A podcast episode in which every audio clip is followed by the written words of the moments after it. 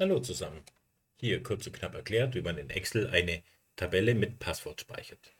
Eigentlich kein großes Hexenwerk. Ihr geht einfach oben auf den Reiter Datei und dann findet ihr schon unter Informationen die Möglichkeit Arbeitsmappe schützen. Ihr klickt darauf und da gibt es den Punkt mit Kennwort verschlüsseln. Auch hier einmal draufklicken. Ihr gebt euer geheimes Kennwort ein.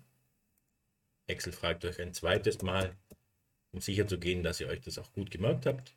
Und die Tabelle ist jetzt verschlüsselt.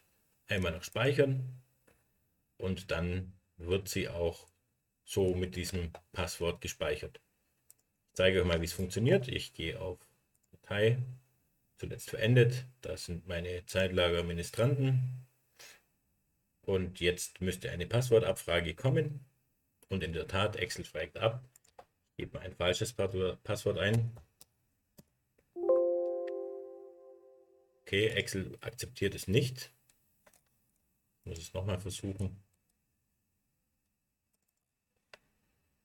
Diesmal gebe ich das richtige Passwort ein. Und schon habe ich meine personenbezogenen empfindlichen Daten. Übrigens für euch zur Information, diese Daten, die ihr seht, sind nicht echt. Das sind gefakte Daten. Also keine Angst, hier wird nichts verraten. Es lohnt sich aber nicht da anzurufen oder sowas, weil es gibt es alles nicht. Das war's schon.